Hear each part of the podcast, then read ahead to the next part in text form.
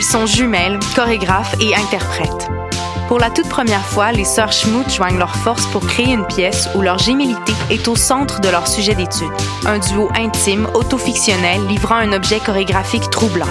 La nouvelle création, L'Entité du double, à voir du 4 au 13 octobre 2018 au Théâtre Prospero. Une présentation de Densité.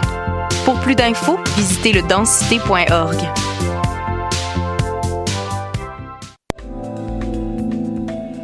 Je soutiens la réussite des jeunes. J'assure la sécurité alimentaire. Je facilite l'accès à un logement convenable. Je brise l'isolement social. Je bâtis des milieux de vie rassembleurs.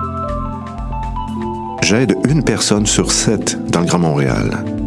Je donne à la campagne Centraide UCAM. centraide.ucam.ca.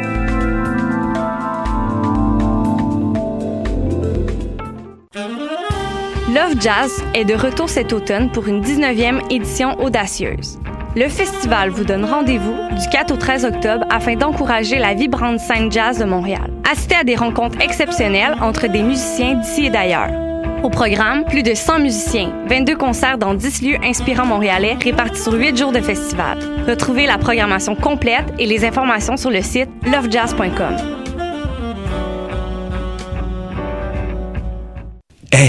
vous saviez que choc.ca ce n'est pas que du podcast C'est aussi 5 chaînes musicales 24 heures sur 24 pour vous accompagner partout.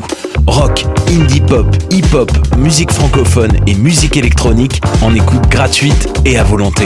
Pour les découvrir, rendez-vous sur le site de choc.ca sur l'onglet chaîne musicale. T'as raison, ma Brenda, c'est le résumé des nouvelles de la communication, du marketing, de la publicité et des médias en moins de 10 minutes. Chaque semaine, mets-toi à jour de l'actu, que tu sois professionnel du métier ou pas. T'as raison, ma Brenda, c'est le vendredi à 8 h sur choc.ca. Le reste de la semaine en podcast et aussi sur Facebook. Podcast, musique, nouvelles. Vous écoutez choc.ca.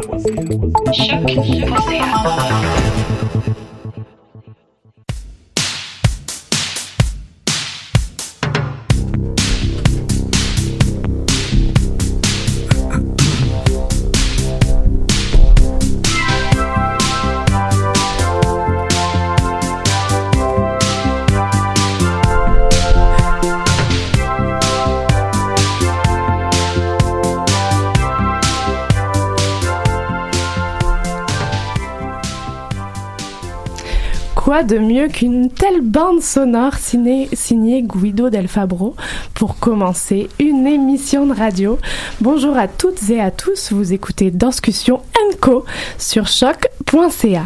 Alors qu'allons-nous faire ici tous les vendredis midi? Sur votre l'heure du... On recommence. Qu'allons-nous faire tous les vendredis midi sur votre heure du lunch? À compter d'aujourd'hui, Danscussion Co décryptera pour vous l'actualité des arts de la scène. On parlera danse, art et spectacle, société, culture, politique, musique, rien de moins, etc., etc. Ici Maude Mazo Rottenbuller. Et ici Clara Garzarek. Après deux années d'absence, nous sommes extrêmement heureuses de vous retrouver pour cette nouvelle formule. Feu Danscussion, bonjour Danscussion Co avec à nos côtés de super collaborateurs et chroniqueurs que nous allons vous présenter tout au long de cette première émission. À commencer par Alexia Martel, artiste en danse, mais aujourd'hui spécifiquement technicienne du son à la régie. On te salue Alexia. Dans les prochaines émissions, vous l'entendrez au travers de chroniques qu'on vous laissera apprécier en temps voulu parce que bon, aujourd'hui, soyez indulgents, c'est sa première émission en régie. Co-animatrice de cette émission, Ligia Borges est avec nous également. Salut Ligia. Bonjour, bonjour. Merci beaucoup d'être avec nous. Avec toi, nous allons tout de suite plonger dans notre rubrique Actu de la scène, rencontre avec des artistes qui font l'actualité des scènes montréalaises. Et alors plongeons tout de suite dans le vif du sujet pour ouvrir la saison d'Anscussion Co et pour ouvrir la saison des scènes à Montréal.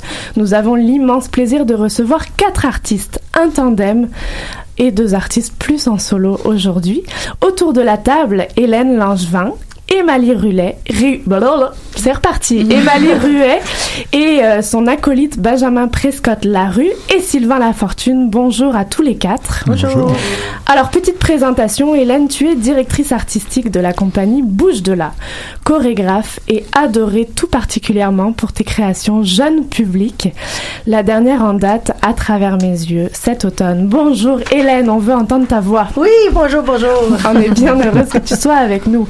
Et Mali et Benjamin, euh, vous êtes chorégraphe et interprète. Vous faites partie du collectif Dans son salon.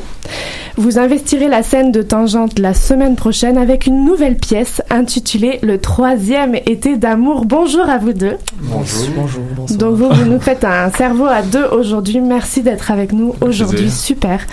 Et notre deuxième homme de la situation, Sylvain. Tu es chorégraphe et interprète Sylvain Lafortune et tu seras sur la scène de Danse Danse, rien de moins, avec ta partenaire euh, de scène Esther Rousseau-Morin Voilà. pour nous présenter votre tout dernier travail de partenaire, votre nouveau duo, l'un l'autre. Bonjour Sylvain. Bonjour.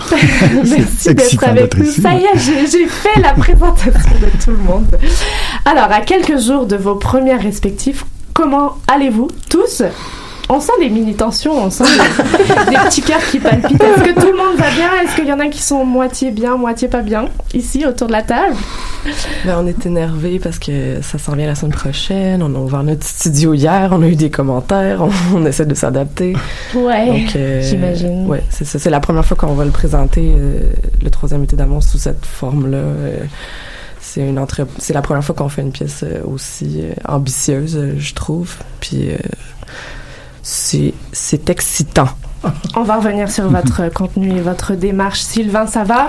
Ça va aller. Sur une échelle de 1 à 10 Mais moi, je suis euh, très confiant, mais très excité. Euh, pour moi, c'est plusieurs premières, euh, dans le sens que j'ai beaucoup travaillé comme interprète. Euh, le rôle de chorégraphe que je, que je joue dans ce, ce rôle-là, co-chorégraphe, euh, je dois souligner, avec Esther Rousseau-Marin. Euh, donc, c'est beaucoup de responsabilités. C'est surtout celle de trancher, parce que comme danseur, je peux proposer plein d'idées et euh, c'est jamais à moi de décider finalement euh, laquelle sera retenue. Et, euh, et, et tout, tout, tout est là. En fait, la signature de la pièce vient dans la euh, ces décisions euh, finales que, que quelqu'un doit prendre. Euh, et comme on est deux, ben on doit discuter, Mhm. négocier et tout ça. Et aussi, je suis peut-être je pourrais dire producteur de la pièce parce que j'ai eu une, une subvention personnellement pour la produire, pour la créer et la produire. Donc, euh, je dois gérer euh, tout. Et la liste de choses à faire euh, s'allonge euh, au lieu de diminuer à, à mesure qu'on se rapproche du spectacle. Et je pense que c'est ce qui vous rassemble tous autour de cette table, nous incluant. Hélène, comment vas-tu? Alors Hélène, tu as présenté ta, pre- ta nouvelle création en septembre. J'ai eu un pré, euh, une pré- une pré-première euh, devant un public à Montréal-Nord. Fait que on est heureux de le présenter devant le public parce que là, en fait, une réponse est vue, puis c'est ça a été très apprécié. Il y a une belle tape. euh, je suis très, très contente. Mais tu sais, je partage avec toi, Sylvain, et l'autre, euh, Emmanuel et, Et Mali Benjamin. et Benjamin. et Benjamin, le, le chorégraphe, toutes les idées, tout euh, le, le- le- comment il faut choisir, les choix qu'il faut faire. Mais il y a aussi une partie d'insécurité, mais une partie d'excitation aussi, parce que plus que le projet avance, plus c'est comme un entonnoir, plus les idées se referment. Mais, mais l'idée de, du show, où le show veut aller, fait que ça, c'est toujours bien intéressant de voir, ah, enfin, on voit quelque chose qui se dessine, là, c'est comme, on va dans cette direction-là. Mais effectivement, on a beaucoup de choix à faire et c'est- intéressant. On m'a dit, on m'a dit à un moment donné, créer, c'est choisir. Oui. C'est- beau. C'est exactement Ouais, C'est notre première Ouais. ouverture du jour. Pour briser la glace, Sylvain, si tu me permets, je t'ai volé une, une citation euh, que j'ai retrouvée dans tous les communiqués. Euh, Sylvain, c'est un travail de duo, de partenaire, et vous recherchez la beauté du nous. Oui. Et j'ai particulièrement aimé, et je trouvais que c'était beau pour euh, amorcer une discussion, ce nous.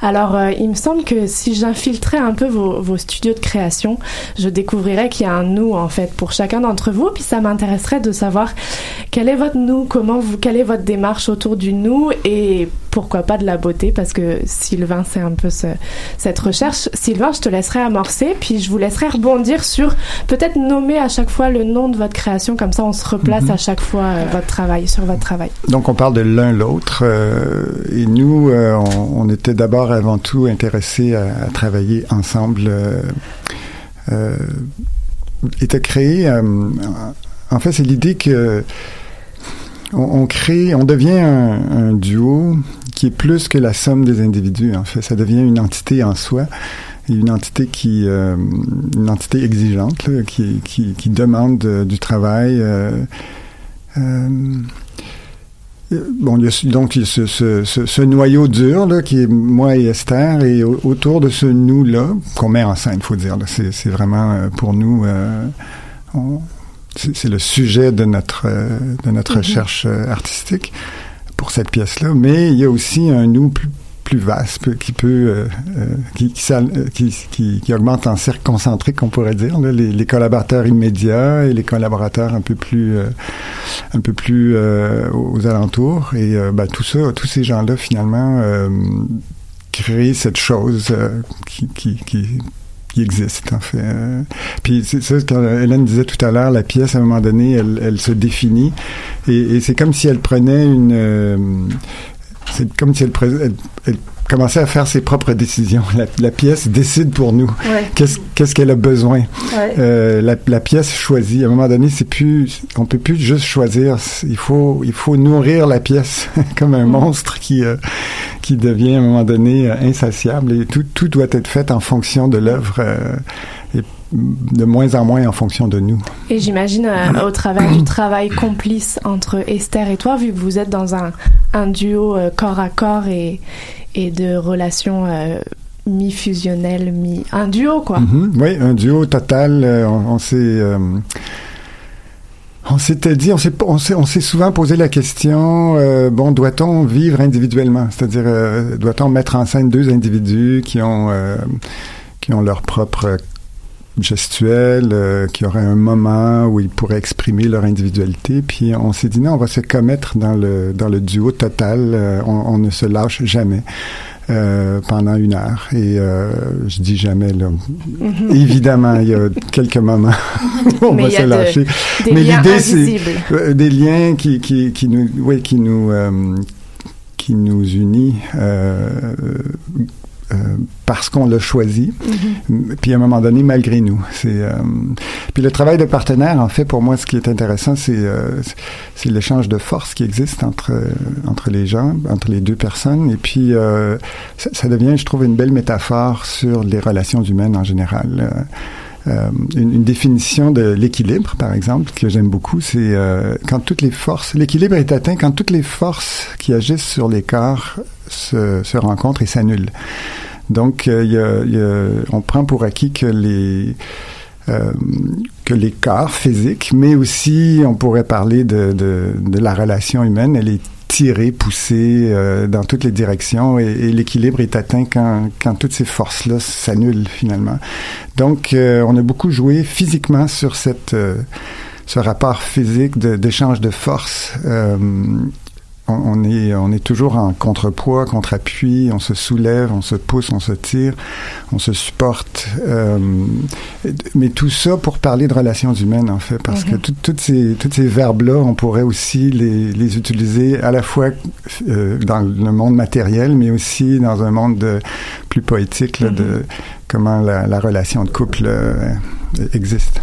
Et alors à tes côtés, euh, je pense que illustre parfaitement ce, cette idée de d'humanité et de contamination de parce que on a un collectif dans son salon avec Benjamin et, et Mali ici. Alors vous, euh, c'est un solo donc étrangement collectif sur un solo, mais je sais qu'il y a un nous qui pourrait être virtuel et numérique à l'intérieur de votre pièce si j'ai bien investigué mes affaires. En tout cas, il y a un cube. Alors euh, voilà, relation entre un cube humaine. Et, en tout cas, je vous laisse aller sur, euh, sur cette idée et votre création. Oui, ben c'est sûr que hum, le, effectivement, notre, pièce est un, est un solo, donc pour un interprète qui est seul, euh, entouré d'un public, donc euh, on pourrait penser à un isolement. En plus, euh, justement, il y a une espèce de, il y a le, gros cube en plein centre euh, qui pourrait, qui peut rappeler la cage. Donc, on pourrait vraiment être dans un, dans une thématique d'isolement, de, de solitude, mais à la fois dans les thèmes euh, abordés. Donc, on parle des Summer of Love, on parle, ça s'appelle le troisième été d'amour. Donc, Summer of Love, c'est des, des grands rassemblements. On parle de 1967, euh, San Francisco, euh, la naissance du mouvement hippie, donc euh, des centaines de milliers de personnes qui se rassemblent. Ensuite, on parle du Second Summer of Love, qui est euh, la naissance des raves en Angleterre. Donc, on est dans des thématiques, du moins le personnage, parce que moi, je vais revenir à ça plus tard, mais bref, le personnage est, est, est- est à la recherche de ces grands rassemblements, de ces grands mouvements, et euh, c'est sa, question, euh, du moins c'est euh, son questionnement principal. Donc forcément, le, le ensemble, le nous, le rassemblement est très important dans les thématiques du spectacle, mais dans la construction même, on- tout à l'heure, tu m'as présenté comme euh, chorégraphe et interprète. Je suis ni l'un ni l'autre. Euh, non, mais c'est c'est pas grave. On, on se rend compte. Inventé Puis, euh, c'est c'est plus c'est peut-être un rôle qui est moins fréquent dans le milieu de la danse que euh, une situation qui est moins fréquente que absolument je travaille comme euh, dramaturge avec euh, dans son salon. Puis là cette fois-ci c'est c'est moi qui ai amorcé le projet. Donc euh, je dis aux gens ouais je fais un spectacle de, de présenter à, à Tangente. Ah, tu fais de la danse? T'es chorégraphe? T'es interprète? Tu fais de- non ben j'ai écrit un texte puis ça va être un show de danse. Puis Ah, cette obsession des gens de tout rentrer dans un cube. Ouais, c'est ça, exactement. de tout mettre dans des, dans des catégories. Donc, euh, donc c'est ça. euh, le duo était déjà euh, ultra important, du moins à la base. Il fallait que je travaille avec une chorégraphe pour faire un spectacle de danse.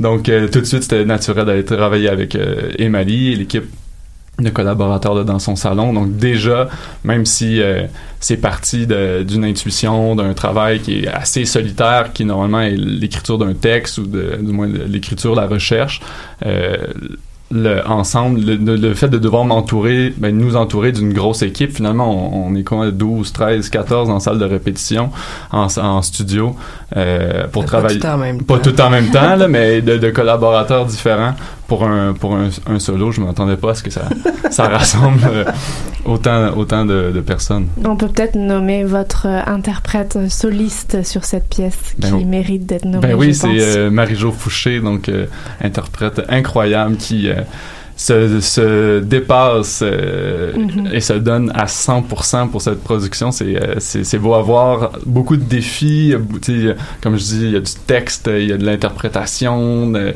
Il y a, euh, pour elle, doit endosser un personnage. Donc, euh, c'est... elle le fait à, à merveille. On s'est inspiré d'elle. Donc, c'est des zones.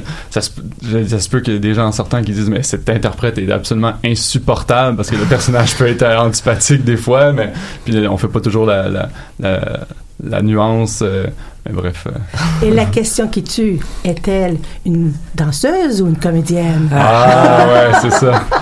Ben, J'espère que les gens vont lui demander parce que elle pourrait être les, c'est une interprète. Ça, j'aime ça. C'est beau. Est-ce Ouais. que, Emily, vous êtes dans une recherche de beauté comme peut l'être Sylvain Lafortune ou est-ce que vous, êtes, vous avez placé vos objectifs de vos démarches ailleurs que dans ce style de, de recherche? Ben, il y a une part de poésie, en tout cas, ça, c'est, ça reste important euh, à cause qu'on travaille le, le mouvement. euh, Il y, a, il y a aussi une part d'humour, mais si on reste que dans le, la grosse joke ou le, le, le, le burlesque, ou c'est pas du tout ça notre, euh, notre- je suis pas contre le burlesque, là, je veux pas euh, dire des fausses choses, mais euh, dans le fond, on se situe plus pour ce spectacle-là, on a vraiment identifié l'idée de la satire, ou euh, qui a un aspect satirique. On le cherche peut-être encore, mais on a trouvé beaucoup d'éléments pour le, le mettre en valeur. Mais la danse demeure poétique ou belle à certains moments parce que le personnage, en tout cas ça c'est la complexité de la chose. Notre personnage, le personnage de Marie-Jo euh, va pas trouver sa danse laide, donc va essayer de la rendre la plus belle possible. Donc on joue un peu avec ces niveaux-là de est-ce que est-ce que c'est est-ce que c'est vraiment non, en fait, je pense qu'on on pourrait s'en rendre compte, mais en tout cas, le, personnage crée quand même une, une belle danse ou quelque chose de. Euh, ben, de, de- j'arrive pas à dire d'autres mots. Ouais, ben, euh, si je peux rebondir, euh, du moins, c'est il y a beaucoup c'est un spectacle très esthétisant parfois trop en fait c'est justement dans le côté euh, péjoratif d'esthétisant c'est-à-dire que extrêmement léché, très au goût du jour, mais justement, pourquoi aussi léché et au goût du jour? Pourquoi aussi, euh, pourquoi on, a l'impression qu'on on répond à un dictat euh, obligatoire? Bon, mais euh, c'est bien entendu, il y a des nouveaux médias, il y a des projections, la musique électronique créée par Gabriel Ray est incroyable, très belle. on a une, même une chanteuse qui nous fait une tune pop, donc c'est très très très beau, très très léché, mais en même temps, c'est une satire. Donc, il y a quelque chose d'un peu mhm. laid, un peu sale qui, qui mm, quand on gratte en, euh, moindrement en dessous, c'est ça, c'est ce qu'on ce qu'on retrouve. à travers le mouvement, il y a de, quelque chose qu'on essaie de. C'est vraiment un mélange entre comme. Moi, j'ai essayé d'avoir du fun aussi à créer des danses qui ça, ça, ça, part tellement de loin cette recherche-là. ça, fait que il y a eu comme plusieurs moutures, mais on s'est inspiré des, des vidéos puis des danses des Summer of Love des années 60, des photos aussi. On a fait des danses de, de de transformation par rapport à ces photos-là. Donc, il y a une part de recherche qui, qui, qui m'intéressait. Puis là, le travail que j'essaie de faire, c'est de salir ou de, mm-hmm. ou, ou, de voir comment le personnage l'interpréterait ou comment ça, c'est, quoi le, le ton. Mm-hmm. Je vais euh, transférer le cube de chez vous pour me tourner évidemment vers Hélène Langevin qui nous propose une pièce pour trois ans et plus. Oui. Donc on est parfaitement dans l'auditoire, euh, l'audience parfaite euh, ici en ce moment. Et, euh, et tu travailles autour, si j'ai bien tout suivi aussi, d'un monde graphique peuplé de formes, de couleurs, de textures, de sons et d'illusions. J'aimerais t'entendre sur ce nous, sur cette démarche de création. Il y a quatre interprètes. C'est à toi, Hélène. Oui, mais c'est ça. Le pour moi, est important. Je me vois plus comme un chef d'orchestre que comme un chorégraphe qui qui dicte sa, chorégraphie, sa gestuelle. Fait que je travaille beaucoup avec mes interprètes collaborateurs. J'ai des assistants chorégraphes euh, qui m'aident aussi. Et euh, euh, pour moi, c'est important que on travaille tout en fonction du spectacle. C'est le spectacle qui décide, dans le sens que si quelqu'un a une meilleure idée que moi, puis l'idée, elle a fait avancer le projet, je saute à pieds joints dessus, et là, ça nous amène ailleurs. tu vois, comme ça a commencé ce projet-là, j'avais une autre idée dans la tête, puis à une réunion de production, euh, euh, la, scénographe, euh, elle me dit pourquoi qu'on n'essaie pas un plancher rayé, noir et blanc. Hein? Je dis OK, on va l'essayer. et ensuite, arrivé en résidence, j'ai demandé à Lucie Bazot de mettre de la couleur dessus. Puis elle, ne pouvait pas être là, elle m'envoie une photo. J'ai envoyé une photo de la scéno, elle m'envoie, elle dit que c'est couleurs. Puis là, paf, je suis tombée sur un plancher rose fuchsia, rayé noir, avec du vert lime, du orange, plus mes ballons que je voulais comme travailler au, départ, le rebondissement. Plus ça a complètement changé ma facture de mon idée de spectacle, où est-ce que c'est rendu un spectacle très visuel. D'où vient le titre À travers mes yeux À travers mes yeux, c'est l'enfant qui explore la matière qui l'environne, qui l'environne, ça se dit-tu ça? Qui je me sens un bateau d'un coup, mais qui, qui, avec lesquels il joue, euh, comment qu'il découvre la matière, comment qu'il l'explore. Alors, euh, le ballon, comment qu'il rebondit, mais le ballon, la forme ronde, le cercle, qui devient les cercles de lumière, qui deviennent des bulles sur un écran. Euh, on, ça nous amène à passer derrière l'écran, le monde de l'ombre. Les bulles deviennent les yeux d'un petit bonhomme, les yeux deviennent un ballon. Fait que c'est toujours une transformation de la matière. Ce que fait l'enfant quand il explore c'est son objet du quotidien. Ça fait que euh, on explore la couleur. La couleur, c'est, un show vivifiant. Euh, c'est coloré euh, comme on ne peut pas, mais c'est très agréable à voir. C'est très ludique, comme en parlant de, la couleur, mais j'ai aussi le noir et blanc. Tout d'un coup, le plancher devient un piano. Mes, lignes, qui étaient noires et de couleurs, sont devenues noires et blancs. Et là, les danseurs dansent sur des notes de piano. Fait que cette proposition-là chorégraphique a fait que je suis partie des éléments j'ai dû créer avec les éléments et non pas créer avant en studio. Bon, comment je vais danser, c'est quoi ma ligne directrice, c'est quoi mon corps. Euh, non, il fallait que je travaille avec des sons que les enfants allaient reconnaître. une composition musicale de piano. Euh, il fallait que je travaille avec des objets euh, que l'enfant reconnaît, un ballon, que, j'introduise long mais sans qu'il ait peur. ensuite, la des sons de musique pour enfants aussi. Ça fait que je suis partie du quotidien de l'enfant, puis j'ai beaucoup aimé cette aventure-là, puis euh, elle plaît beaucoup, beaucoup, beaucoup aux, aux enfants de deux, même deux ans et plus, même un peu tout le monde, là, mais euh, même les parents, les adultes adorent ça. C'est.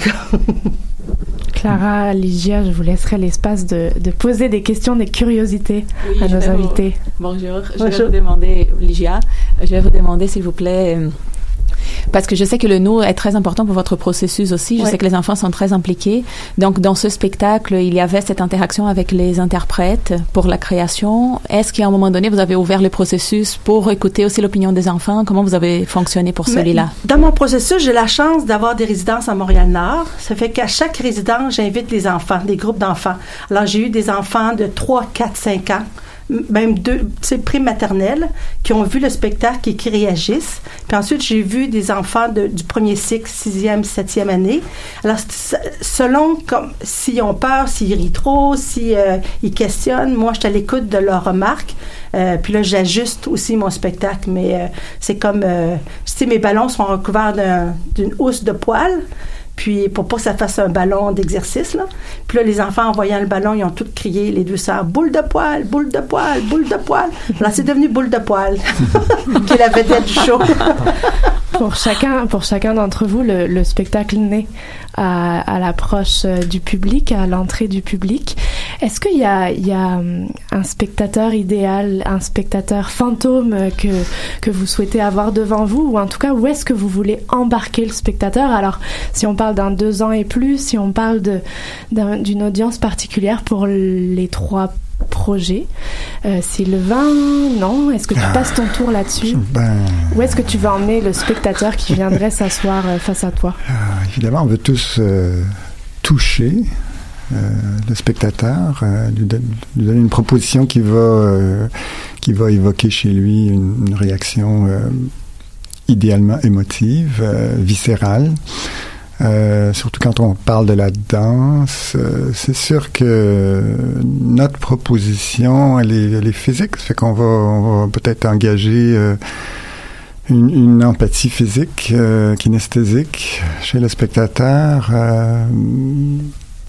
Un spectateur idéal, il est, en anglais on dirait elusive, il nous échappe. Euh,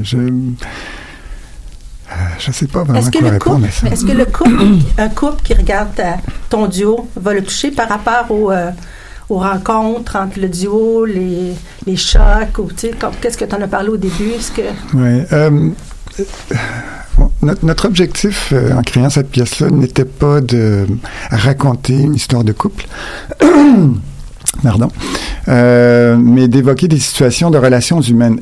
Et évidemment, on est un homme et une femme sur scène, ça sera pas ça va même être évident que les gens vont, vont voir un couple. Ça donne une lecture. C'est, ça nous, on peut pas échapper à ça. Euh, mais on a essayé de pas de pas s'enfermer dans ça non plus et de créer des situations euh, de relations humaines dans lesquelles évidemment il y aura de la tendresse, euh, de la confrontation, euh, du support, de l'attention, de la bienveillance, euh, euh, toutes, sortes de, de de, de, je dirais pas de sentiments, mais de rapport à l'autre. Ouais, c'est ça. Pour vous, le, en quelques mots, parce que notre temps file et euh, on viendra vous être le spectateur idéal chez vous. Euh, C'est pour tous les influenceurs de ce monde, euh, les consommateurs, euh, les gens qui veulent marchandiser la fête. euh. Oui, en fait, euh, pour moi, un spectateur idéal pour le troisième été d'amour, ce serait un spectateur présent. Parce que ça fait Ah. tellement longtemps qu'on le, qu'on le travaille que j'ai juste Venez. tellement hâte. J'ai juste tellement hâte de le partager puis de pouvoir en parler après. Donc, euh, Ça, c'est un bon point. Ah, Sortez Ah oui, de oui, vos oui, oui. maisons. C'est parfait. Ah. Le temps file. Je sais que vous retournez à vos studios de répétition. Le tandem, on vous retrouve le collectif dans son salon à Tangente. Sylvain Lafortune et Esther à Danse Danse. Hélène Langevin, Au on te théâtre. retrouve au coup de théâtre, Montréal Nord. Et les petits bonheurs au Et mois de toi. La compagnie Bouge de là. On retrouve toute ton actualité sur ton magnifique site web. Ouais. Euh, voilà, la promo est faite. Merci à tous d'avoir été euh, avec Merci. nous aujourd'hui. On vous retrouve la semaine prochaine. Alexia va nous lancer une magnifique petite tune signée encore une fois Guido Del Fabro. C'est notre compositeur de la semaine et nous allons embarquer sur, euh, après la musique, une chronique plutôt politique et fait de société.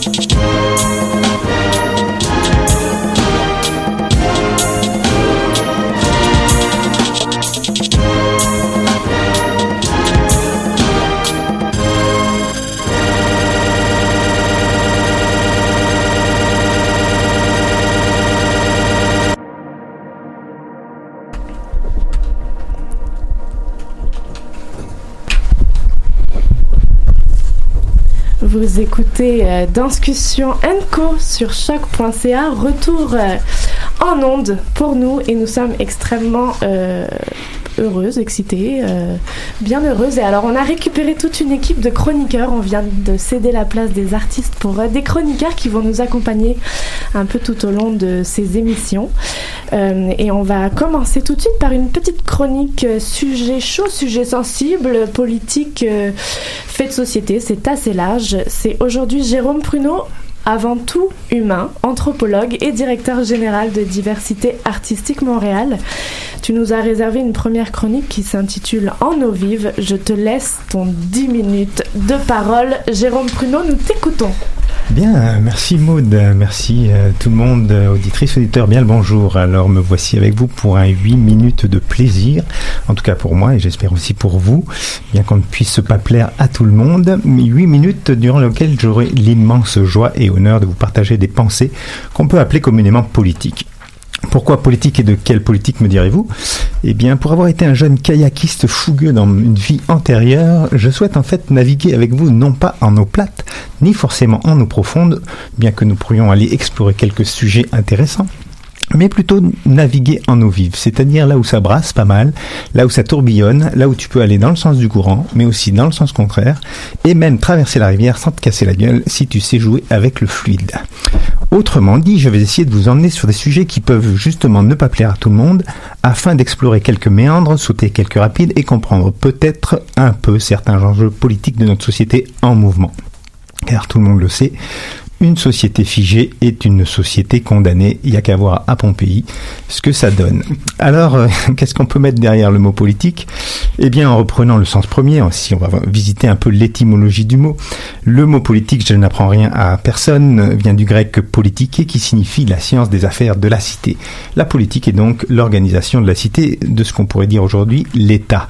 Mais il y a trois sens dans la politique. Alors, un premier sens global, politikos, la civilité, qui indique la société organisée et développée. Puis un sens plus restreint, politiqué, qui se réfère à la pratique du pouvoir. C'est ce qu'on vient de vivre ces dernières semaines avec euh, la campagne euh, politique justement, où il est question de lutte de pouvoir, de représentativité entre peuples, entre des hommes et des femmes. Dieu merci, il y en a de plus en plus des femmes en politique, et ou différents partis euh, politiques auxquels chacun peut appartenir. Et puis un troisième sens plus précis, politéa, qui concerne la construction et donc la structure et le fonctionnement d'une communauté, d'une société, d'un groupe social. Et c'est donc là la politique avec un grand P qui n'est pas politicienne et euh, qui concerne principalement les actions, les idées, la vision, le développement d'une société. et donc dans ce cas-ci la politique est principalement ce qui a trait au collectif, à la somme d'individualité ou de multiplicité que nous sommes ici à Montréal ou autour de cette belle table. Alors, si vous avez suivi et si vous êtes encore là, si je vous ai pas perdu, eh bien, c'est parti. Possible. Bienvenue à la chronique en eau vive. Voilà. Alors, ma première réflexion du jour, elle sera très courte puisque mon introduction vient de la gruger, de la gruger à peu près euh, de moitié. Euh, mais je souhaiterais aborder un sujet qui semble bien simple et qui n'a, comme d'habitude, pas défrayé la chronique durant cette dernière campagne politique, justement. C'est celui de la place accordée aux artistes dans notre société moderne et pourquoi finalement à peu près tous les gouvernements du monde n'accordent que bien peu d'importance aux arts et à la culture. C'est la grande question du jour. Alors, en fait, pour vous mettre un petit peu dans le bain, ou plus exactement dans l'eau vive, justement, à titre indicatif, le budget de la culture au Québec en 2018 est le plus petit budget du gouvernement, tiens bizarre, avec 1,2 milliard sur 109,6 milliards, soit 1,1%. Ce qui place le Québec quand même légèrement au-dessus de la moyenne des pays européens, qui accordent 1% de leur budget à la culture. Et donc, euh, bien mieux cependant que l'Italie ou la Grande-Bretagne qui n'en accordent que 0,7%, euh, mais loin derrière des pays que l'on pourrait penser progressifs comme la France qui accorde 1,5% de son budget aux arts et à la culture. Et surprise, non, ce n'est pas un pays scandinave comme on pourrait l'imaginer. Loin derrière, la Hongrie, et oui, la Hongrie, petit pays de l'Europe de l'Est, qui accorde quasiment 2,1% de son budget à la culture. Imaginez, c'est là que vous vous dites, waouh, c'est génial, vive la Hongrie. Eh bien non, c'est là que je vous remets la tête sous l'eau en vous disant ne vous contentez pas de ces chiffres qui pour moi sont macabres quand on considère en fait le rôle des arts et de la culture dans nos vies quotidiennes. Alors, on a vraiment tendance, je pense, à sous-estimer l'impact de ce secteur dans nos vies. Et pourquoi, me direz-vous? Eh bien, je vous invite à un petit exercice si vous êtes chez vous en ce moment dans votre salon. Parcourez votre maison rapidement et jetez tout de suite par la fenêtre tout ce qui touche aux arts et la culture dans votre home sweet home. Disques, vinyle, CD, cassettes pour les plus vieux. Enlevez tous les cadres murs, éteignez votre radio, votre télé, faites un auto da littéraire dans le salon en brûlant tous vos livres. Idem pour la déco, brûlez vos billets de spectacle, les dessins de vos enfants accrochés sur le frigo et j'en passe. On pourrait même casser les murs de votre baraque si vous vivez dans une belle maison d'architecte. Autrement dit, nos gouvernements injectent bien peu de dollars au regard de ce que les arts et la culture nous apportent. Et c'est bien là le nœud du problème. Pourquoi ne considère-t-on pas plus notre création artistique et culturelle, nos artistes aujourd'hui dans nos sociétés? Pourquoi en termes politiques et donc de vision du monde justement, l'art est aussi peu valorisé? Eh bien parce qu'un artiste, en fait, c'est un électron libre qui passe son temps à transformer la matière, à créer des formes, à inventer un autre monde que, celui dans lequel il vit, à proposer un autre imaginaire que celui des chiffres et des statistiques, du rendement et de la productivité qu'on adore tant. C'est un électron qui sort des cases et un bout de ligne qui change le monde. Oui, l'artiste est un acteur de changement, porteur de créativité, d'innovation, mais aussi d'instabilité, de déséquilibre et de désinvolture. Il est donc un gouvernement ce que l'eau est justement à la rivière, un fluide nécessaire, tantôt calme quand il sert ses intérêts, tantôt rugissant lorsqu'il commence à se muer en rapide puis en torrent. Et dans cette dernière configuration du torrent, L'artiste est dérangeant pour tout gouvernement car incontrôlable, peu manipulable, engagé et l'ensemble de son œuvre, de son expression devient politique justement. Il a le privilège d'utiliser la parole, de s'inscrire autant dans les lieux publics que dans les espaces non conformes. Il navigue non pas au gré du courant, mais selon ses propres trajectoires. En cela, pardon, il semble insaisissable car il parle à tout le monde, à toutes les classes sociales qui, en consommant son art, le rendent légitime, crédible dans les rouages sociaux et ad infinitum indispensable. L'artiste devient donc un danger, il sort de la boîte pour exister en dehors. Mais pourtant, à l'inverse, quand on arrive à le rendre docible, c'est-à-dire en eau calme, souvent grâce aux quelques fonds qu'on veut bien lui accorder, revenons à notre fameux 1,1%, l'artiste rend service à la nation. Mieux encore, il contribue au grand dessin colonial, qu'on pense fini d'ailleurs, celui qui, sous le vocable politiquement correct, s'appelle diplomatie culturelle et qui permet à tout pays d'étendre encore son aura, à défaut de pouvoir étendre son territoire physique. On préfère d'ailleurs utiliser le terme de rayonnement. Oui, l'artiste fait rayonner le pays dans d'autres sphères géographiques en exportant nos façons d'être et de faire, nos manières de penser, de parler, de bouger, de créer, en s'assurant qu'elles sont recevables, acceptables et mieux encore, monnayables. Le fameux facteur d'impact de toutes les demandes de subvention. Alors l'artiste devient euh, dans ce cadre-là un objet gouvernemental utilitaire et utilisé à des fins d'expansionnisme culturel, philosophique et esthétique. On vend notre beau d'ici, notre remarquable au sens de ce qu'on peut remarquer, donc identifier, voire étiqueter. Ceci est un produit du Québec, fabriqué et exporté par les subventions du Québec et vendu à des, à des fins profitables pour le Québec. En conclusion, ainsi donc valent la diplomatie culturelle et son corollaire politique. En ce sens, finalement, les 1,1% de budget sont véritablement bien investis, puisqu'à peu de frais, on fabrique, on contrôle, on façonne et on exporte notre bien le plus cher, le bien culturel, c'est-à-dire notre identité. L'idée, encore une fois, est de s'assurer qu'on tient un rôle important dans la grande roue des nations et, si possible, comme dirait l'autre, le grand Charles, en se voyant déjà en haut de l'affiche. Allez, c'est tout pour aujourd'hui. Clin d'œil, à bientôt. Merci Jérôme Pruneau. C'était euh, Jérôme Pruneau. Merci beaucoup.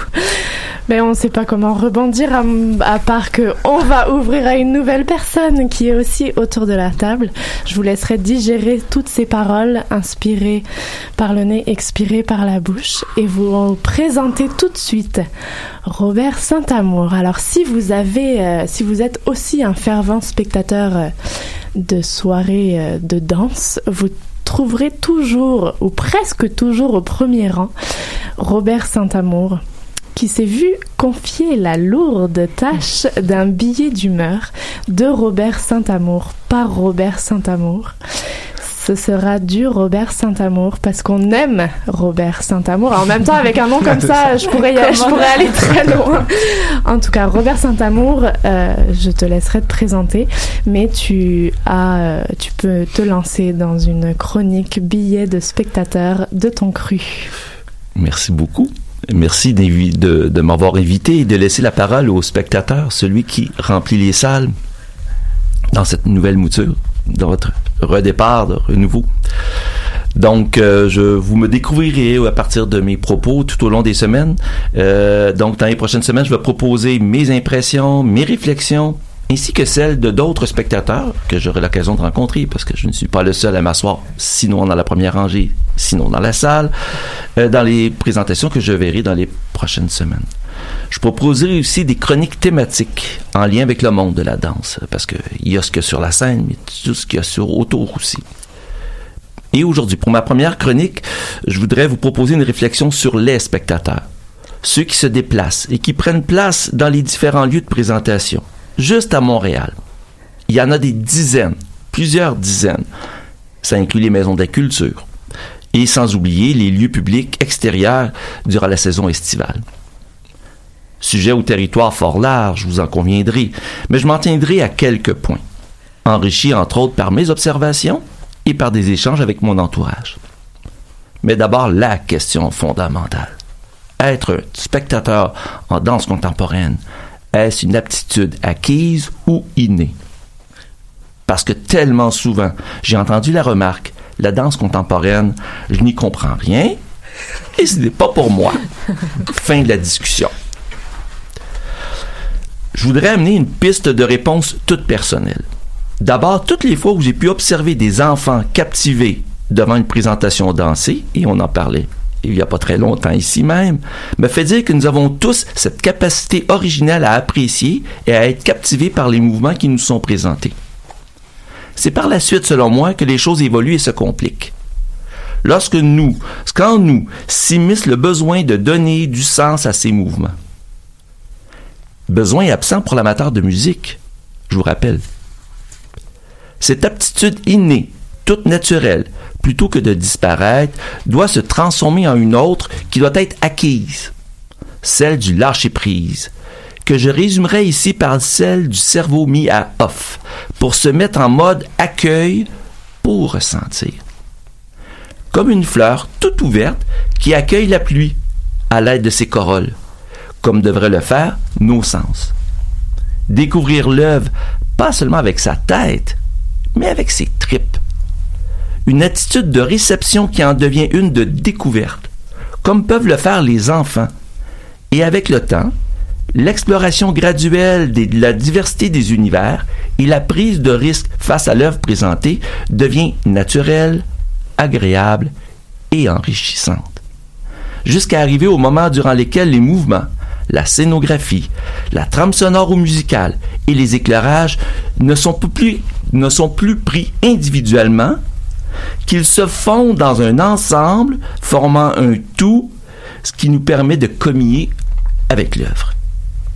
Acceptez aussi le risque que la proposition ne nous rejoigne pas, cette fois, ou que nous soyons heurtés ou choqués. Finalement, pas besoin d'avoir étudié en danse ou d'avoir dansé pour y trouver son compte. J'en suis la preuve vivante, moi le scientifique, tout scientifique que je suis, et je ne suis pas le seul. Néanmoins, il n'y a pas de mode d'emploi pour devenir un spectateur en danse contemporaine. Et parole de Robert Saint-Amour, le plaisir croît avec l'usage. Bonne prochaine semaine de danse, tout le monde. Merci, Robert. Oh, les fans. Ah, on en veut plein des spectateurs comme toi dans nos salles. On se fait une petite pause musicale pour réembarquer sur une nouvelle partie. Alexia, tu nous lances euh, une petite interlude musicale?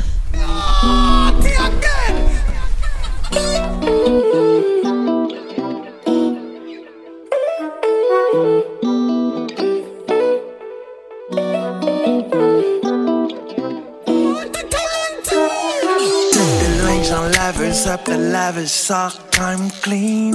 Job principal, blanc, big, I'm clean. Ben, het is iets animal, kijk ze donc. Pousse dans ton ton et time clean. Got my crib, kind clean. Change une coupe dollar bills, comme des veggies, kind clean. Tu peux me trouver dans les studios, I'm jogging kind clean. L'entreprise est familiale, puis le money kind clean, kind clean, kind.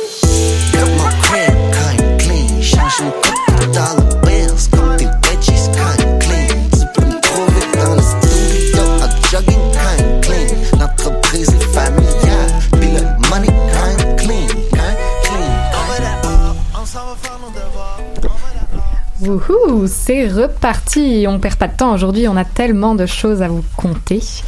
Alors, euh, tout de suite, euh, on, on va, on va embarquer sur une nouvelle chronique. Montréal, vous le savez, c'est francophone et anglophone. Et on a eu envie, euh, évidemment, d'entendre chaque semaine un sujet de l'actualité anglophone dé- décrypté en anglais. Aujourd'hui, c'est Andrew Tay qui se prête au jeu. Andrew est artiste en danse, initiateur de plusieurs projets qui rassemblent la communauté, comme Short and Sweet et beaucoup d'autres, et également commissaire au centre chorégraphique au Vertigo. Andrew, aujourd'hui, tu vas nous parler stéréotypes sur les artistes en danse anglophones. C'est à toi. Bonjour Andrew. Hi.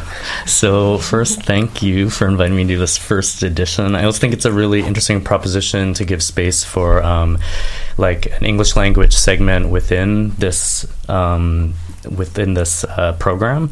Um, and it's way easier for me to talk, so uh, thank God for that. um, but I, I really was struggling with what I wanted to talk about and what subject, and then I was like, well, given it's like the first one dedicated to kind of speaking in English, I'm like, well, maybe it's interesting to like really take on this idea of language in relationship to dance, and not to just speak about stereotypes of English artists, because I'd like to, I, I will, we will speak about this, but also to talk about maybe some of the challenges or like the realities of being an Anglophone um, dance artist in, in Montreal.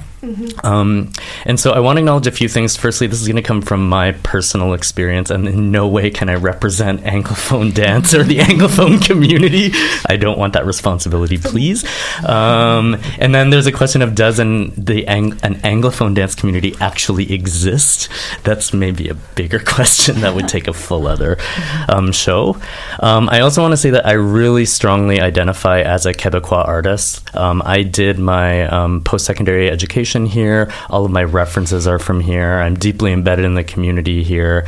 Um, and I'm, I relate to the aesthetics from here. Like, I, I speak to a lot of other Anglophone artists, and a lot of us, I think, feel the same way in terms of like when we go to the rest of Canada, there's definitely a difference between the artists. So, like, there's something specific about Anglophone artists from Montreal.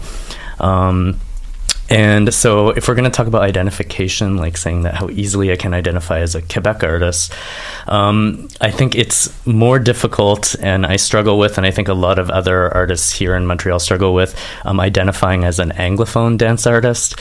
And this is for a couple of reasons, I think. Firstly, I think in dance we like to think, oh, there's no language, and, uh, you know, we're beyond language. And so it seems weird to identify that, and we just want to be like artists. Um, and then, secondly, I think that a lot of Anglophone artists who are based here, and speaking for myself, are pretty conscious of the history of like colonization of the British, and also, I would say, even more sensitive to the dominance of the English language in greater society. Um, so, we want to be careful with that and to be respectful. And I think that that's also very specific of being here. I know I've sat on the, um, I was working with ELAN, the English Language Artist Network, and they actually have problems getting members because a lot of um, Anglophone dance artists don't specifically want to identify as English language dance artists because they don't feel it's necessary. And um, I think which is much different when we're speaking about other language based arts like theater and poetry and, and all of these other disciplines. Um, and uh, on the flip side, it's interesting when I'm here, um, the difference between when I'm working in an international context, the default language is English, and this goes for even when we're um, when at all of the international dance schools, um, a lot of the international dance companies, even if they're based in a country where the first language is in English, the default language becomes English. So it's just an interesting like switch a lot of the times about the comfortability of like you know when I go internationally, it's like assume that I speak English, and then when I'm here, even though there's lots of English language artists here, I, I never assume that um, unless I'm only working with English artists. Um, and so I feel like sometimes there's this sometimes maybe a little bit of a perceived stigma about identifying as an English language artist here, um, and then also match with this wanting to be respectful of the culture and the history. Um, so yeah, um, maybe how much time do I have left? Tu as le temps encore. Okay. Um, so Un bon 5 minutes encore. cinq minutes. Okay, good. 5 minutes. Good.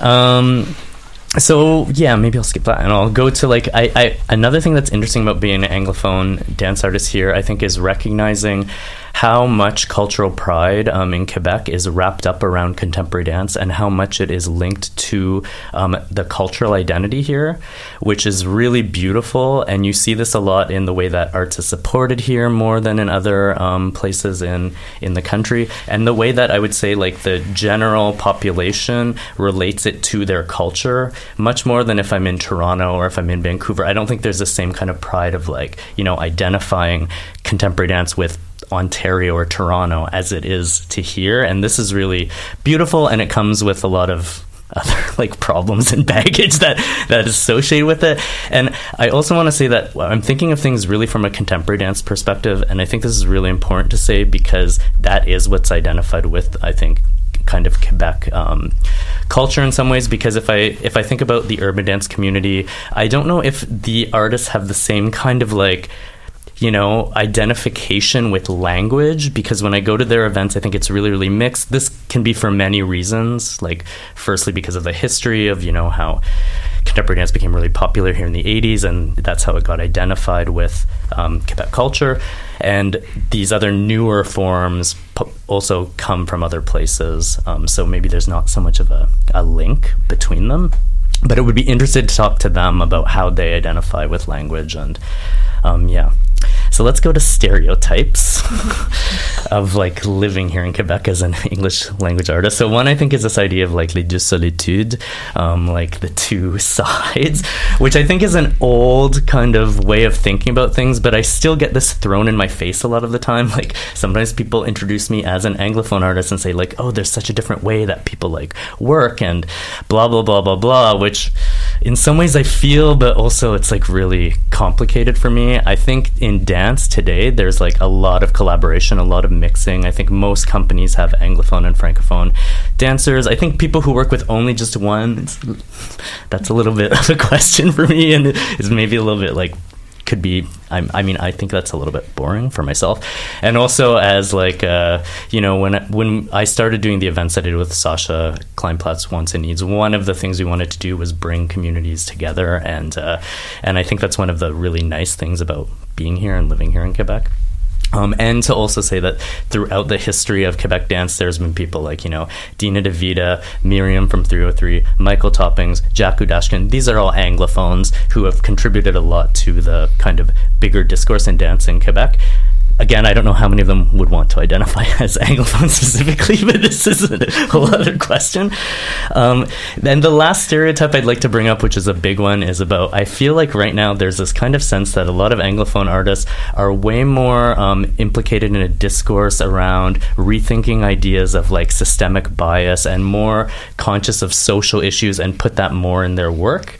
Um, I'd be interested to talk to you guys if you feel that that's one of the stereotypes. Um, and I think this is for many reasons. Um, one is maybe people are more vocal about it on the on the anglophone side. There's more writing from the English um, language um, in general, and for sure, a lot of the works I've been touring that are from anglophone artists right now actually directly address those issues in their work um, in a very like interesting way artistically. And uh, so, I mean, this is one of the things. What I'd like to say today, as a kind of like that, one thing that I find disturbing when we talk about language is recently the way that I feel that language is being weaponized by um, politicians and by. Um, with everything that's going on with Slav, Kanata, and all of these issues, that um, there's kind of this idea of like, oh, th- these ideas are coming from radicals from Concordia. These ideas are coming from, don't bring your American problems here to us, which is really, and the CAC who says things like, there's no systemic racism in Quebec this is a problem because I think it kind of weaponizes a fear of English because of the history that's happened here as a dominant language. And what it does, it manipulates people who live here who may not yet have an opinion. But because they've had this historical fear of the language, that gets them to to like be manipulated to think in certain ways. And I really want to uh, strongly discourage folks from like weaponizing language in order to like make political kind of gestures um, because i think also there are a lot of francophones thinking about these issues and it negates the fact that there are a lot of people um, on the Franc- francophone side too who are trying to think about these things um, yeah uh, that's that's what thank, I have to say today. Thank you. voilà qui est dit. On digère encore toute cette information. Pour aujourd'hui, merci Andrew. Thank you very much. Euh, évidemment, on va juste se faire une petite pause musicale pour se retrouver pour une troisième grosse partie qui s'appelle les grandes discussions. Et quoi de mieux pour euh, restarter, faire renaître une émission que de faire une section être maman et être artiste, les enjeux de, de cette réalité. Donc petite pause musicale. On se retrouve après. Merci à tous les trois, nos chroniqueurs euh, de cette émission. On espère vous retrouver dans les prochaines semaines. Et vous écoutez toujours Discussion Enco sur choc.ca.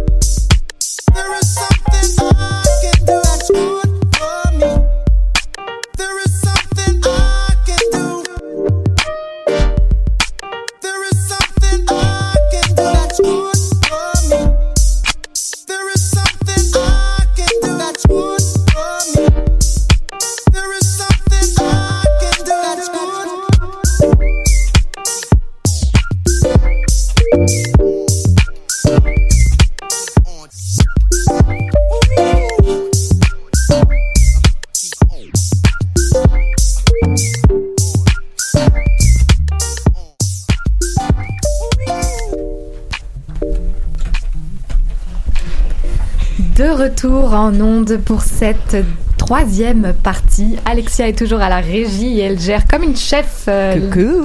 Yes. Yes. On a même entendu sa voix. Ligia toujours à nos côtés en studio. Ça Bien va sûr, bien sûr. Alors, c'est l'heure des grandes discussions, une rencontre avec des acteurs culturels autour d'une thématique proposée. Être mère et artiste, c'est le thème de cette semaine. Et pour en parler, nous sommes très très heureuses de recevoir deux femmes, deux artistes, deux mamans que l'on a déjà eu le plaisir de recevoir dans le passé. Et en plus, sont accompagnées de leurs petits. on a Sarah Bronsard. Bonjour. Bonjour. Et on a avec nous Karen Gravel. Bonjour.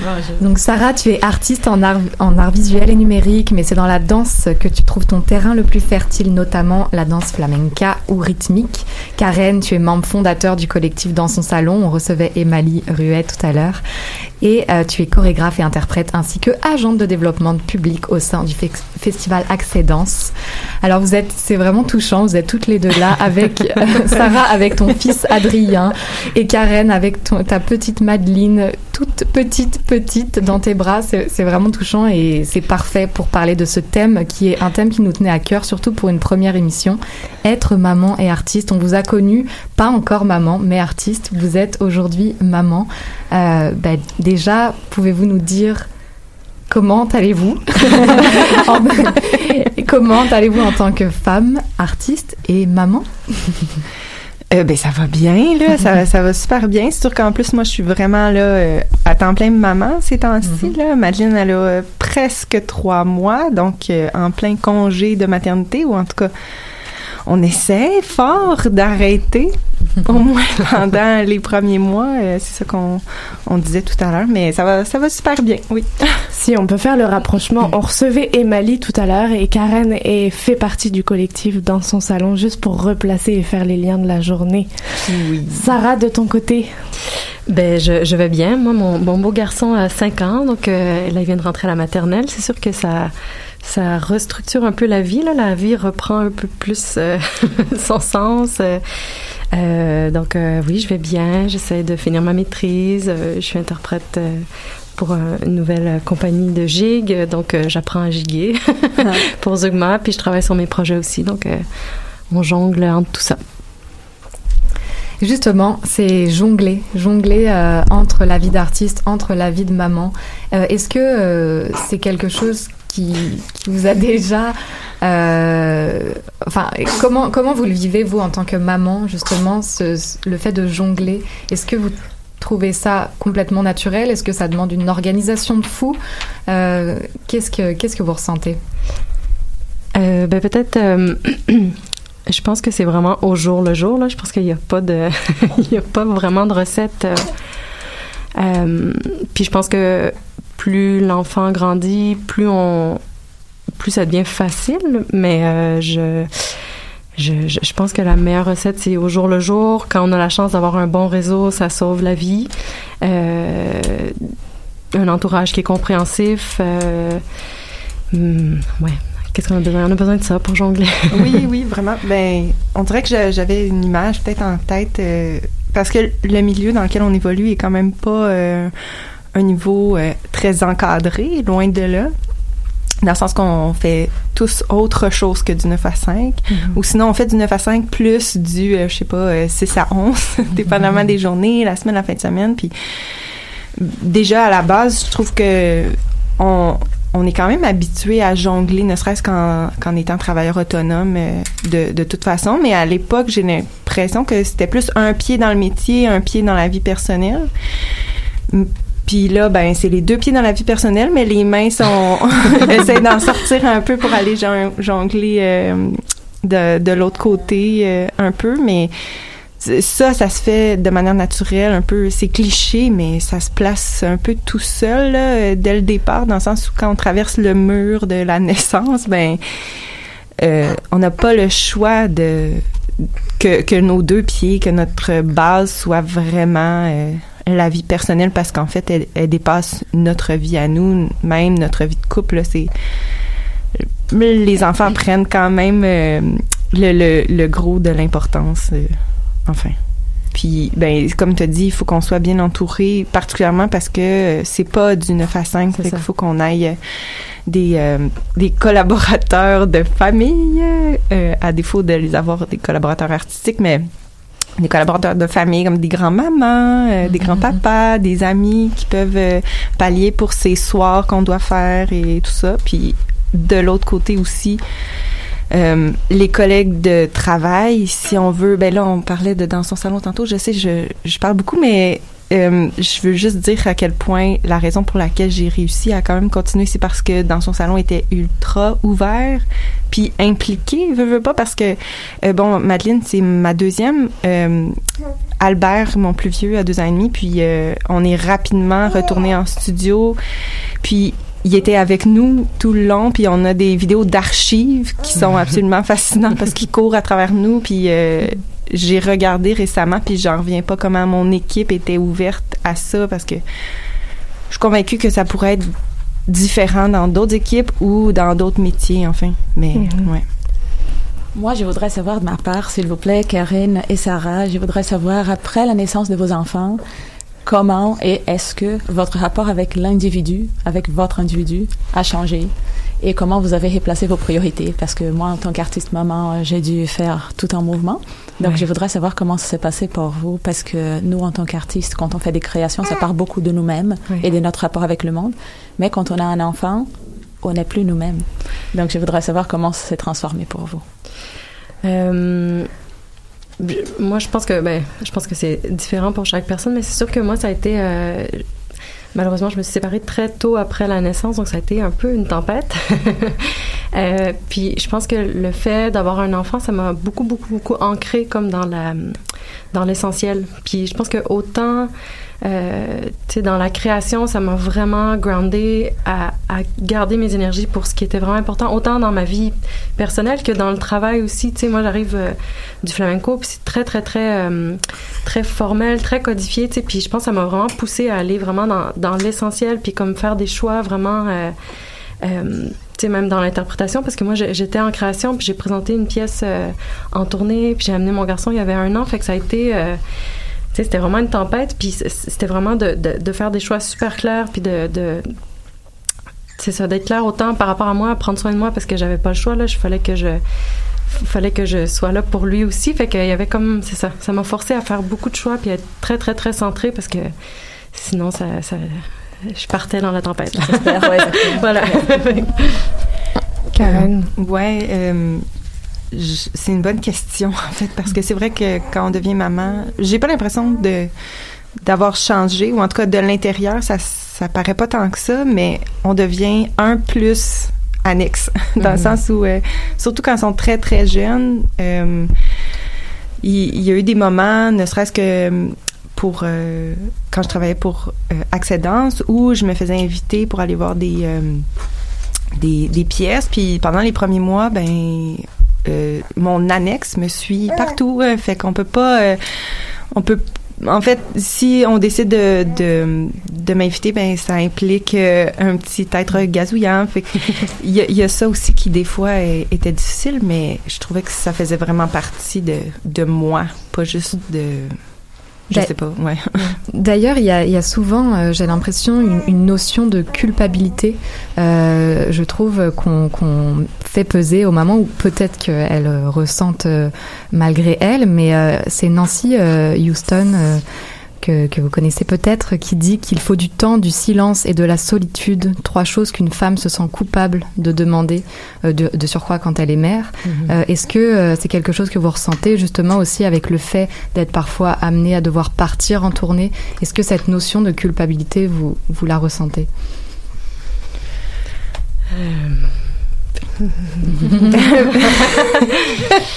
ben, culpabilité un peu toujours, mais ça, c'est très à la mode ces temps-ci, dans euh, le, le cercle des réseaux sociaux des mamans. euh, Mhm. Il y en a beaucoup sur les réseaux sociaux des mamans, puis euh, tout le monde crie à la non-culpabilité, puis dire qu'il faut, qu'il faut qu'on s'accepte nous et tout ça, mais là où j'ai décidé à un certain moment donné d'arrêter de me sentir coupable ou en tout cas d'essayer, c'est c'est surtout dans le l'idée de euh, de cette annexe là que je parlais tout à l'heure. C'est un peu terrible de dire que nos enfants sont un annexe, mais oui, tu sais, c'est un prolongement de nous-mêmes pendant euh, peut-être toute la vie, mais particulièrement au début. Mais euh, que cette annexe, que ce, ce petit être gazouillant dérange. Euh, puis ça, ça, ça m'a beaucoup dérangé euh, émotivement aussi de, de penser que euh, ben mon enfant dérangeait, puis ensuite de ça que que ça me dérangeait peut-être dans mon développement parce qu'il y en avait pas de silence, euh, parce que euh, j'étais constamment déconcentrée et comme si à cause de cette déconcentration là de, de de- du fait que j'oubliais tout, que particulièrement dans ce temps-là, parce que j'ai une tendance à oublier de base, mais euh, j'a- j'avais besoin que ça me permette aussi de me développer dans le sens où c'est possible de se développer dans le chaos.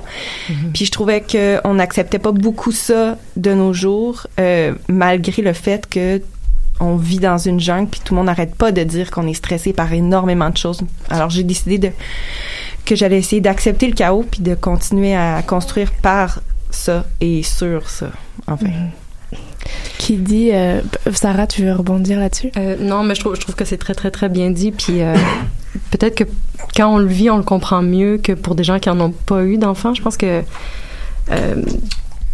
c'est ça. Je pense que quand, on a des enfants, on n'a pas le choix de faire avec, tu sais. Fait que c'est même pas une option, tu. Fait que c'est comme, ben, j'avance pareil, même si c'est le chaos, j'avance pareil, tu. Puis je pense que des fois, il y a ça aussi que les gens qui l'ont pas vécu ont plus de, peut-être de mal à comprendre parce que ils ont toujours le choix de, de se positionner, mais quand t'as des enfants, t'as comme juste pas le choix de faire avec, là. Qui dit, euh, qui dit euh, artiste dit une réalité, une posture aussi sociale, encadrée ou non socialement par les gouvernements, tout ça. Qui dit maman, c'est un peu la même chose, encadrée ou non. Euh, Il y a des aides ou pas euh, pour les mamans. Et quand on est artiste et maman, est-ce qu'il y a eu des aides? Est-ce que, est-ce qu'il y a, y a une façon d'être aidé Comment ça fonctionne? Euh, au niveau de, de, de l'encadrement social ou en tout cas euh, Oh, c'est une bonne question. Mhm. Ben, je pense que les programmes qui sont là pour les familles, comme indépendamment, les gouvernements aident les familles, mais je- je- tu vois, moi, j'ai fait le choix d'habiter en... J'ai eu la chance, en fait, d'avoir une place en coopérative d'habitation, puis c'est, c'est un peu ça qui me sauve la vie, là, parce que, tu sais, d'être dans une communauté, puis c'est aussi, euh, les- à revenu, euh, le, le loyer est un petit peu moins coûteux, fait que c'est ce qui me permet de continuer à faire ce que je fais, mais j'avoue que si j'avais pas ça, je sais pas comment, je, je pense que j'aurais pas pu continuer euh, À faire ton ce que je fais. Fait que je pense que en partie, ça, fait partie de certains encadrements qui sont là, mais c'est malheureusement pas si accessible à tout le monde. Mhm. Euh, mais ouais, pour ma part, je pense que c'est ça qui m'a le plus aidé euh, à- Mhm. à, pouvoir continuer. Karen, puis je pense que Ligia aussi pourrait répondre à, Mm. à cette question si, si vous avez des informations à apporter pour les, les mamans enceintes en ce moment qui pourraient écouter, puis euh, artistes en même temps.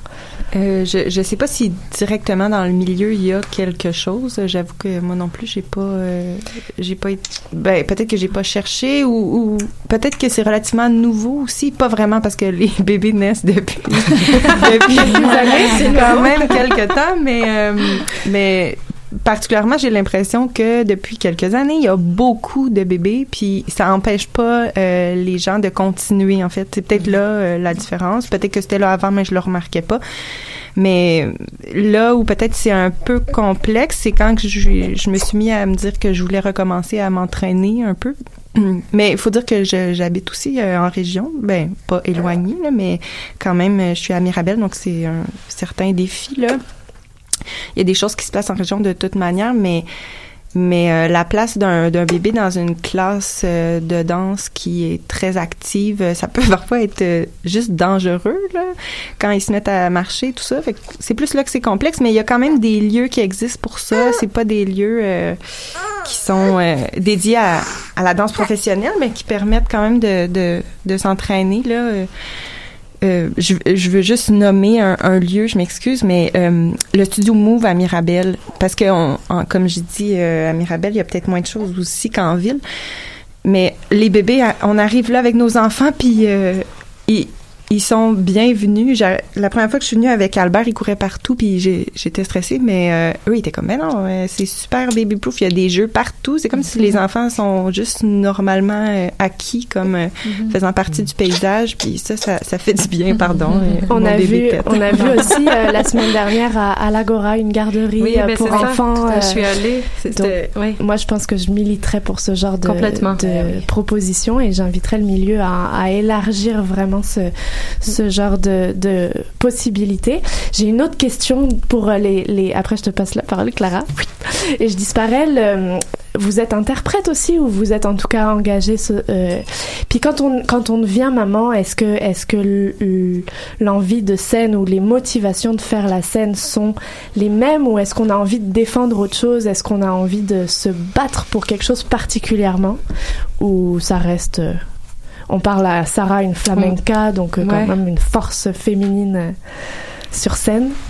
Euh, je pense qu'il y, il y a des choses, euh, oui, il y a des choses qui changent. En même temps, je pense que le, le- le filon reste le même là, dans, dans nos désirs artistiques, mais euh, je pense que oui, dans le corps, il y a, il y a, il y a quelque chose pour moi que c'est beaucoup ancré. En fait, flamenco, c'est déjà euh, ancré. Puis je pense que ça m'a d'autant plus euh, amené à m'ancrer puis à, trouver des nouveaux chemins dans mon corps pour, euh, pour cet ancrage-là.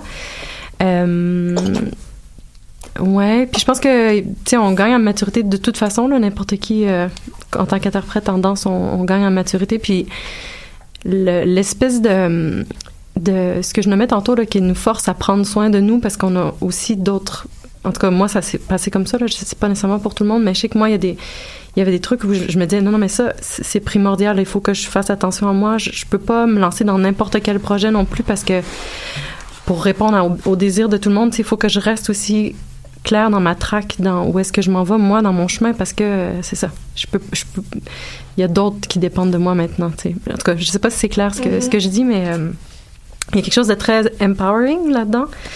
Donc, euh, ouais. Désolée, mais est-ce que votre rapport avec votre corps, en fait, pour vous deux, est-ce que le rapport avec votre corps a changé? Oui. Oui, hein? Et pour la danse, Ouais. comment ça s'est... Quel est le réflexe de ça dans la danse? Euh, S'il y a un. Ben, moi, j'ai lâché prise sur certaines choses, là. Je pense que j'ai comme, j'ai comme accepté qu'il y a certaines choses qui avaient changé dans mon corps, puis qui sont encore en train de se reconstruire euh, cinq ans après euh, l'accouchement, là. Fait que je pense que j'ai... Mais c'est ça, je pense, je pense qu'on peut pas appliquer ça à tout le monde. Je pense que ça dépend vraiment de chacune, face à quel projet elles sont. Mais moi, j'ai quand même eu la chance de, de pouvoir naviguer là-dedans quand même en paix avec la transformation de mon corps. Puis, euh, ouais, je sais pas pour toi, Karen. Euh, ben, je, je sais, je sais pas vraiment si. euh, c'est sûr que mon rapport à, à mon corps a, a changé dans le sens où l'accouchement m'a vraiment fascinée. C'est un traumatisme là, énorme, mais c'est un, très beau traumatisme. C'est, comme magique, mais trash.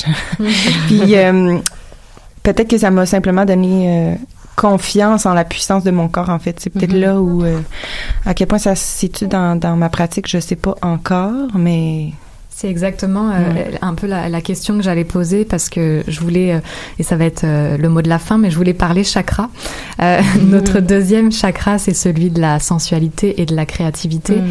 Euh, il peut être traduit euh, par le lieu d'habitation de soi, localisé euh, entre le nombril et, euh, et l'utérus, enfin à, à l'endroit de l'utérus en fait, euh, c'est c'est l'eau, son élément, et l'eau qui représente bien le lieu où nous naissons dans le ventre de notre mère, là où tout commence.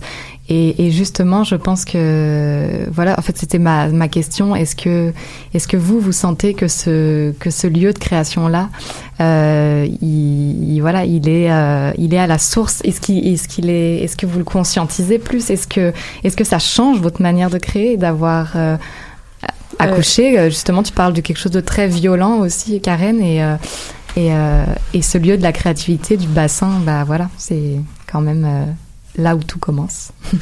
Ben, c'est sûr que de, de base, même euh, au cours euh, de la formation en danse contemporaine, j'imagine que c'est différent aussi, euh, que ça ressemble, je veux dire, pardon, dans d'autres dans d'autres milieux de, de, dans d'autres milieux de danse, mais mais tout se situe là quand même, le poids, mais ça a peut-être pas la même signification émotive que quand que quand quand on, on a enfanté puis euh, accouché, ne serait-ce que que ce soit par euh, voie vaginale ou par césarienne, parce que ça fait ça fait quand même une différence, mais mais pas au- ça n'en fait pas au fond dans le sens où c'est là que ça se passe puis c'est incroyablement fort, puissant, puis euh, mais ouais, je pense que c'est surtout émotif ou consci- alors qu'avant on, voulait le savoir, mais on n'en prenait pas conscience autant, ou peut-être qu'on peut en prendre conscience mais différemment. Je sais pas. Dans mon cas, ça a été ça.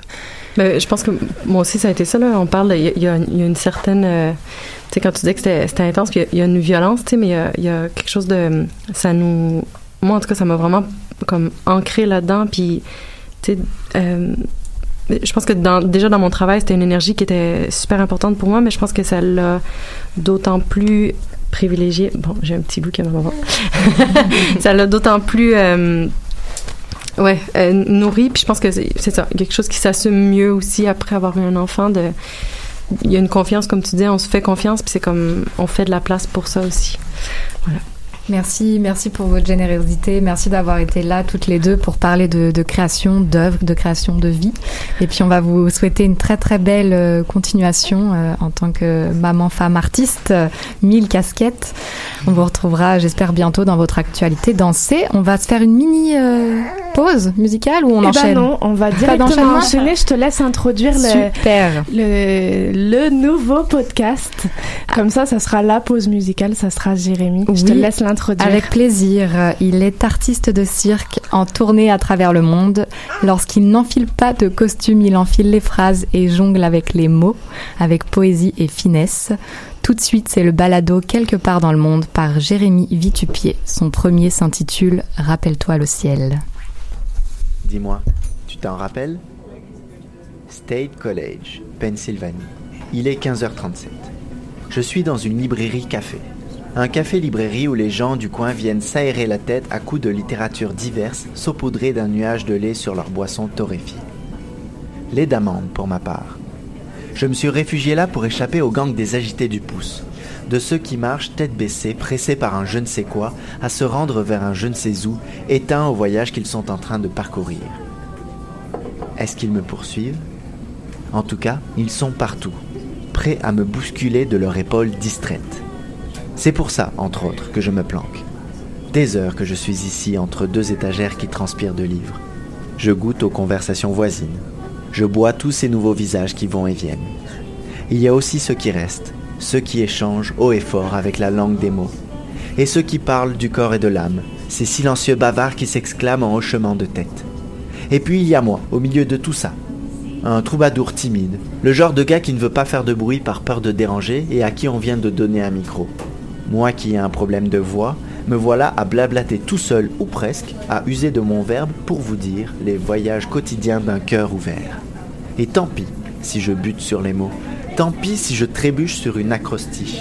Quitte à laisser le silence de la voix, autant le faire avec éclat dans une librairie café de Beaver Street. Ellipse temporelle. Il y a quelques heures à peine, j'étais encore à Pittsburgh. Puis la route a défilé devant mes yeux. Je me rappelle être allongé sur mes deux sièges d'autobus, à contempler les nuages et les rapaces défiler là-haut. Je ne me rappelle pas de la dernière fois où j'ai fait ça. Et toi, tu t'en rappelles? Te souviens-tu de ton toi enfant assis à l'arrière dans la voiture de tes parents? Ce même toi qui regardait le ciel et qui le lisait comme une histoire Tu t'en souviens? Si tu as oublié, ce n'est pas grave. Tu peux juste prendre le temps de le faire maintenant. Juste pour toi. Sors un moment pour regarder le ciel. Va dehors. Va dehors pour aucune autre raison que celle-là. Va voir le ciel et reviens, c'est tout. C'est simple et ça peut devenir le plus incroyable des voyages. Ou le plus ordinaire. Mais ça, c'est toi qui choisis. Je dois filer. Je pense que le gang des agités du pouce ont retrouvé ma trace. On se revoit un peu plus loin sur la route. On l'aime, euh, ce Jérémy Vitupier qui est actuellement en tournée pour euh, le Cirque Éloise. Vous pourrez le découvrir en novembre sur la scène de la Tohu, si je me trompe pas, euh, avec la création Hôtel. C'est un artiste assez incroyable qui va nous faire des, des podcasts euh, jusqu'à décembre. En tout cas, il embarque avec nous avec cette magnifique chronique. Donc, on suivra la suite la semaine prochaine au prochain épisode. On écoute toujours On écoute toujours Danscussion Co sur choc.ca. Alors on va clore si vous avez envie de sortir, si vous avez envie d'aller découvrir les artistes.